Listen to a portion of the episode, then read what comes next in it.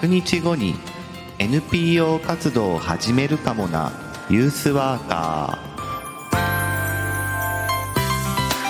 ー。おはようございます。2月2日木曜日朝7時名古屋からお届けしています。ユースワーカー社会教育士の白川陽一白さんです。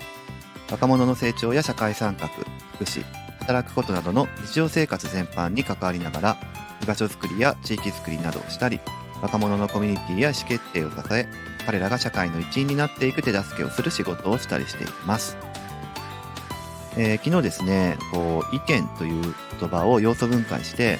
えー、オピニオンビューボイスというふうに使い分ける、まあ、提案というかですね僕は実践上でそういうふうな工夫をしてますよという話を、えー、してるんですがしていたんですがあの実践上の話を今日はしようと思っていてでこのさっき言った3つの使い分けっていうのも非常に重要だなっていうふうに、まあ、当時から思っていたっていうことに加えて、えー、そのニーズって言葉ですね、えー、実はこれが本当に一番大事だと思ってるんですけどこうニーズにちゃんと耳を傾けるというかちゃんとニーズを捉えるっていうそういう大事さを実践上で感じてます。今日はその話です。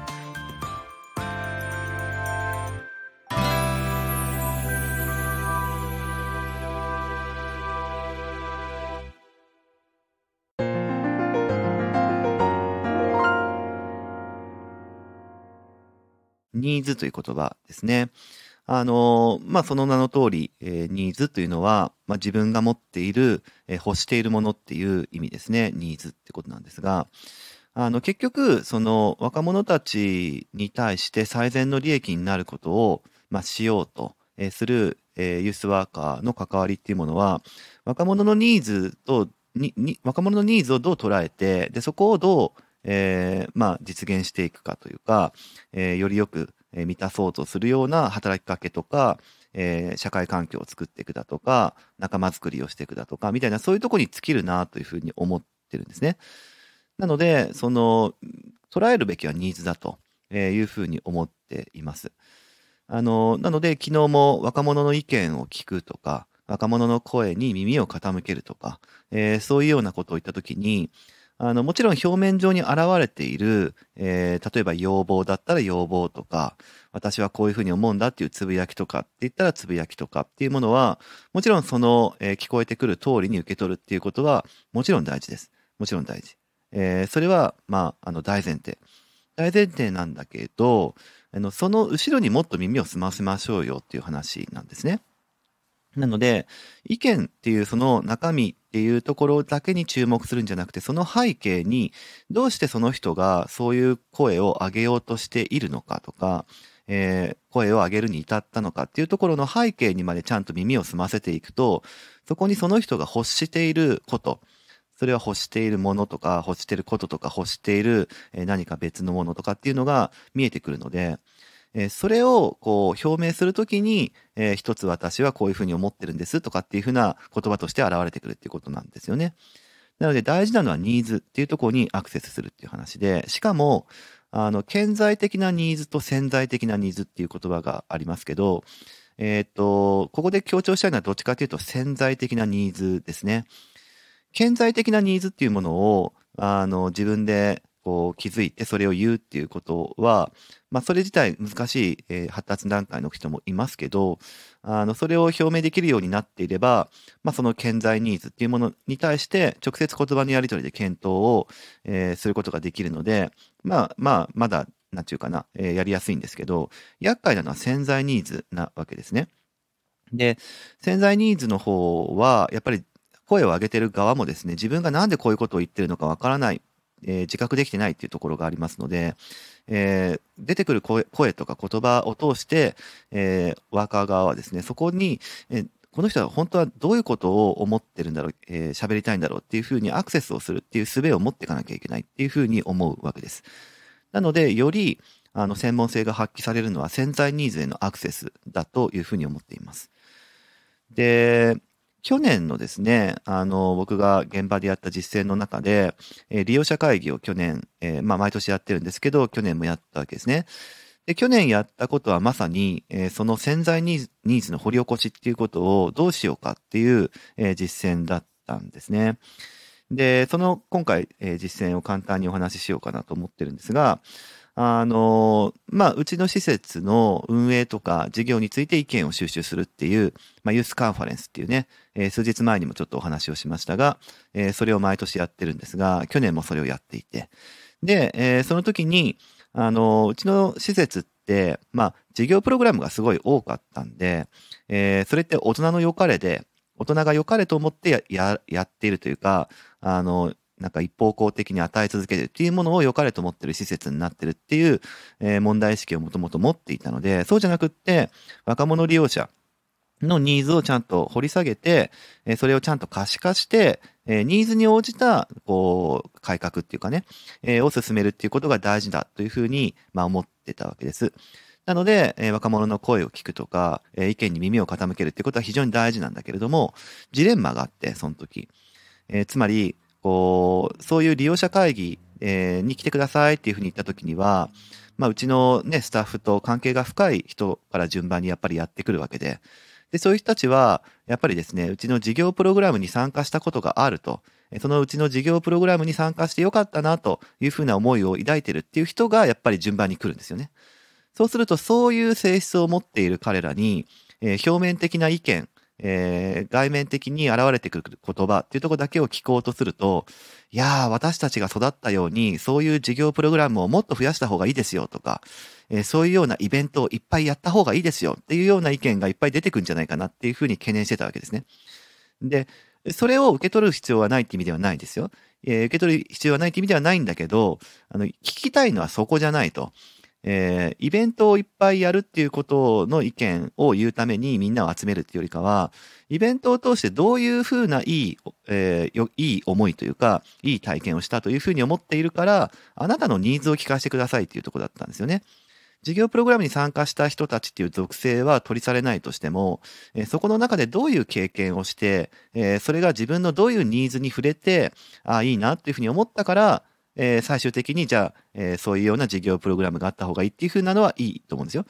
なんだけど、意見とかっていう言語的なもので切り離された外側の部分だけ取ると、えーややもすると、こう、イベントをさらに増やすことっていうのを、えーまあそういう現地を若者から取ったっていうふうになりかねないっていうことがあって、それをなんとか回避したかったっていうことがあったわけです。なので、えっ、と、やったアプローチはですね、えーアートの力です。アート、芸術の力ですね。あの、具体的な意見の奥底にある若者のニーズに目を向けるためには、言語っていうその限界に目を向ける必要があると思ったんですね。えーつまり、意見、えーまあ、昨日言った3つの視点のオピニオン、ビュー、えーそしてボイス、どれでもいいんですが、それって結局自分たちの今の内面的にあるなんかぐちゃぐちゃっとしたものを言葉に加工して、で、その言葉に加工した上でちゃんと発信をするっていう準備ができないと、えーそもそも言葉というものとして発信されないわけですね。で、言語的にその自分の内面を捉まえる力が、まあ、ある程度あったりとか、えーそれを自分と自分の言葉として自己一致して外側に表出できる人はいいんですけど、そういうような人からしかじゃあ意見聞かないのと、聞けないのっていう話ですね。なんかモヤモヤしてるんだけど、その、えーぴったりする言葉が探り当てられなくてっていう人たちの意見はどうなるんですかっていう話。うまく言葉にできないから、それは、えーなんか過小評価しちゃうんですかっていう話ですよね。違うでしょうと。えーそこにあるその内面的なモヤモヤっていうものも、えー言葉というふうにして現れるものと同等に、あるいは、えーと言葉の背景に潜むものっていうもの、えーの中にやっぱり感情もあるわけですから、えーひょっとしたらそれ以上に大事なものは、えー自分の中の衝動だったり欲求だったり、えーそういう感情的なものかもしれないっていうことすらあり得るわけで、じゃあそういうところに目を向けるために、しかもそれをみんなで分かち合えるために、で、どういう方法があるかっていうと、アートの力だというふうに思っているわけです。で具体的にはですね、あの僕はファシリテーションっていうものが専門なんですが、えー南山大学大学院というところで、えーずっと研究と実践をしていたわけなんですけどね、えーそこに結構方法というか考え方が詰まっているんですけど、えーそういう内面的なものを分かち合う時に必要なのはアートワーク、えーとして結構普及をしています。えー具体的に南山がですね、よく使うツールはクレパスと画用紙なんですね。で、クレパスで自分の内面にあるものを、えー表現をして、で、その表現されたものを、あの、表現されたものの通りに、えー自分の言葉で語ってみるっていうことを通して、えー聞いてる周りの人はそれを感じ取っていくっていう、そういうアプローチですね。で、クレパスが大事です。その時は。クレヨンではなくて。えークレパスっていうのはですね、クレヨンとパステルっていうその二つのいいとこ取りをした、えー道具なんですね。知ってましたか？えークレヨンとパステルの違いは何かっていうとですね、クレヨンは柔らかくて、パステルは硬いんですよ。で、クレヨンは色を混ぜることができなくて、パステルは色を混ぜることができるんですよ。そういう違いがある。だからクレパスっていうのはそのいいとこ取りなんで、柔らかくてしかも色が混ざる、混色することができるっていうことで、えー微妙な自分の内面のあれこれっていうのを表現するのに最適な、えーツールだし、えー扱いやすいんですね。硬くないから。っていうことがあって、そのクレパスと画用紙を使いながら、えーこのね、うちの施設っていうものが本当はどういうふうな施設であってほしいのかっていう、えーそのニーズっていうものを、各々の体験っていうものを、まあ、いろんなアプローチで遡っていくことを通して、最終的にその、えーこれが自分らしくいられる場だな、これが、えー自分らしくいたいなと思える施設だなっていうものを、えっと、クレバスで表現していくというような時間を、えー去年のユースカンファレンスでは取りました。で、えーまあ、その具体的な方法についてはですね、えーまあ、いろんなところで発表もしたりしてるので、よければ、え概要欄からその実践の発表っていうのを聞いてもらいたいなというふうには思うんですが、とにかくアートの力っていうものは、えー自分の内面の、えー感性っていうものを研ぎ澄ませるし、案外ですね、そこで表現されたものっていうのは、えー共有できるんですよね。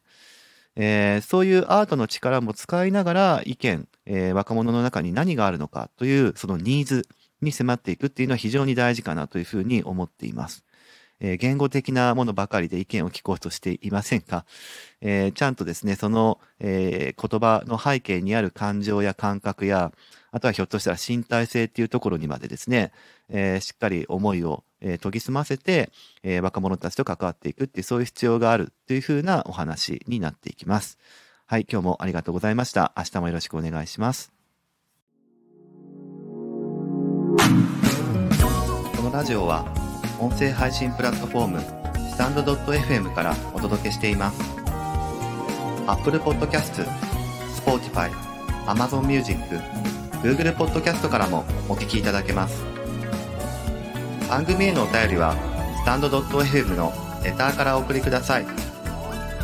文章などのコンテンツを配信するメディアプラットフォームノートでも記事を書いています。